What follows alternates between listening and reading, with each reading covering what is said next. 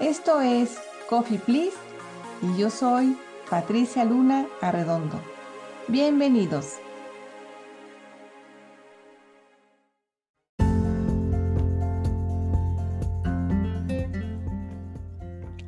Ahora que ando en temas de seguros, me he dado cuenta de la enorme importancia de desarrollar la cultura financiera en las mujeres. Por eso, en esta ocasión y con motivo de la conmemoración del Día Internacional de la Mujer, te invito a compartir un delicioso café expreso y reflexionar al respecto de si en nuestro presente las mujeres pensamos en el retiro.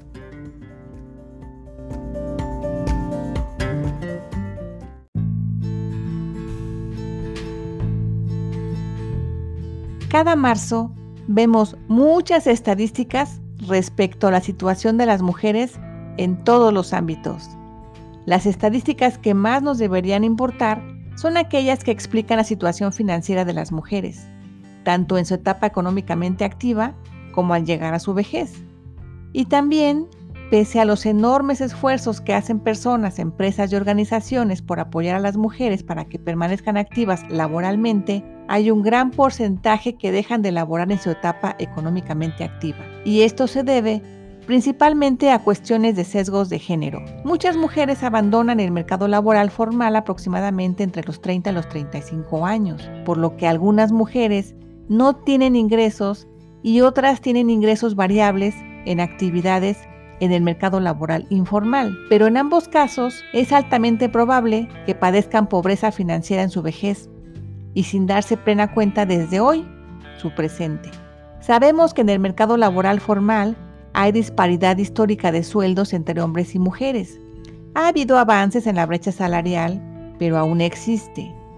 Y desafortunadamente las mujeres dentro del mercado laboral no tienen una cultura del ahorro en instrumentos financieros y tienen poco interés en informarse. Estadísticas recientes de la Bolsa Mexicana de Valores indican que una mujer invierte por cada 10 hombres y la plataforma CETES Directo indica que en el 2011 solo el 16% de las mujeres era inversionista y en 2023 subió al 33%.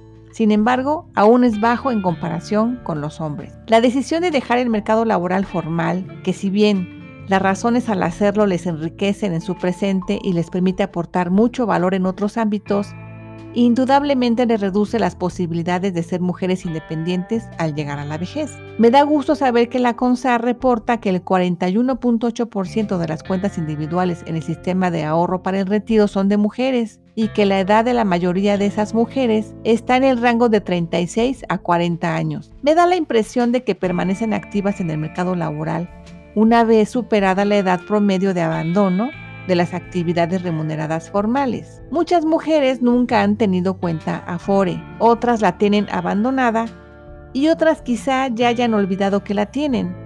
Y esto se entiende simplemente al ver en la información de la CONSAR que el saldo promedio de ahorro de alrededor de 26 millones de cuentas es de 68 mil pesos, un ahorro promedio verdaderamente bajo. Sin embargo, hay alternativas viables para ir desarrollando un patrimonio del cual disponer para vivir plenamente los años siguientes al cumplir los 65 años, para así evitar llegar a la edad de retiro sin un respaldo económico que les permita vivir y vivir sin preocupaciones.